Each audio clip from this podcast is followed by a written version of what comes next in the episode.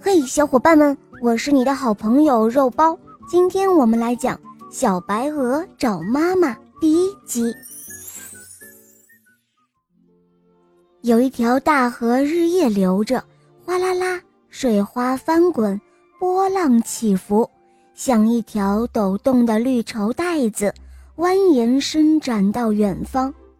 谁都不知道它是从哪里来的。小白鹅雪团决定去大河的上游旅行，寻找心中的一个秘密。母鸡劝阻他说：“哦，好孩子，是我把你孵出来的，我疼你，爱你，就像对亲生的孩子一样。你游向远方，我怎么能够放心呢？”小白鹅说：“谢谢你了，鸡妈妈。”是你把我从蛋壳里孵出来的，又抚养我长大。可是我还是想找到自己的亲妈妈。我会把好消息带给你的，你会为我高兴，为我骄傲的。就这样，小白鹅准备上路了。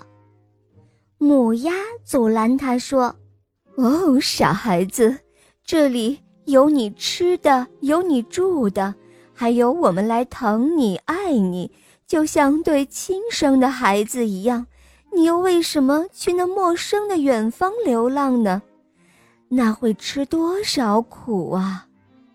小白鹅说：“谢谢你了，鸭妈妈，是你教会我游泳和潜水，抚养我长大。可是我还是想找到自己的亲妈妈。”我已经半岁了，能够游向远方。我要独立去闯荡世界，增长见识。我一定会成功的，我会让你为我高兴和骄傲的。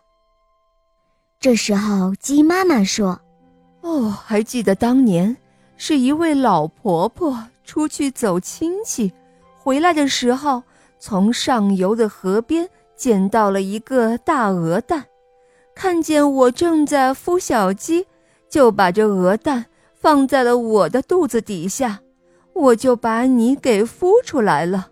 如今老婆婆已经不在了，雪团儿啊，世界这么大，你到哪儿去找你的亲妈妈呀？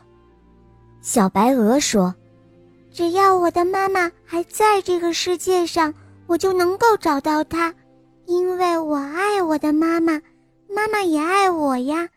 为了找到妈妈，吃多少苦，受多少罪，我也是心甘情愿的。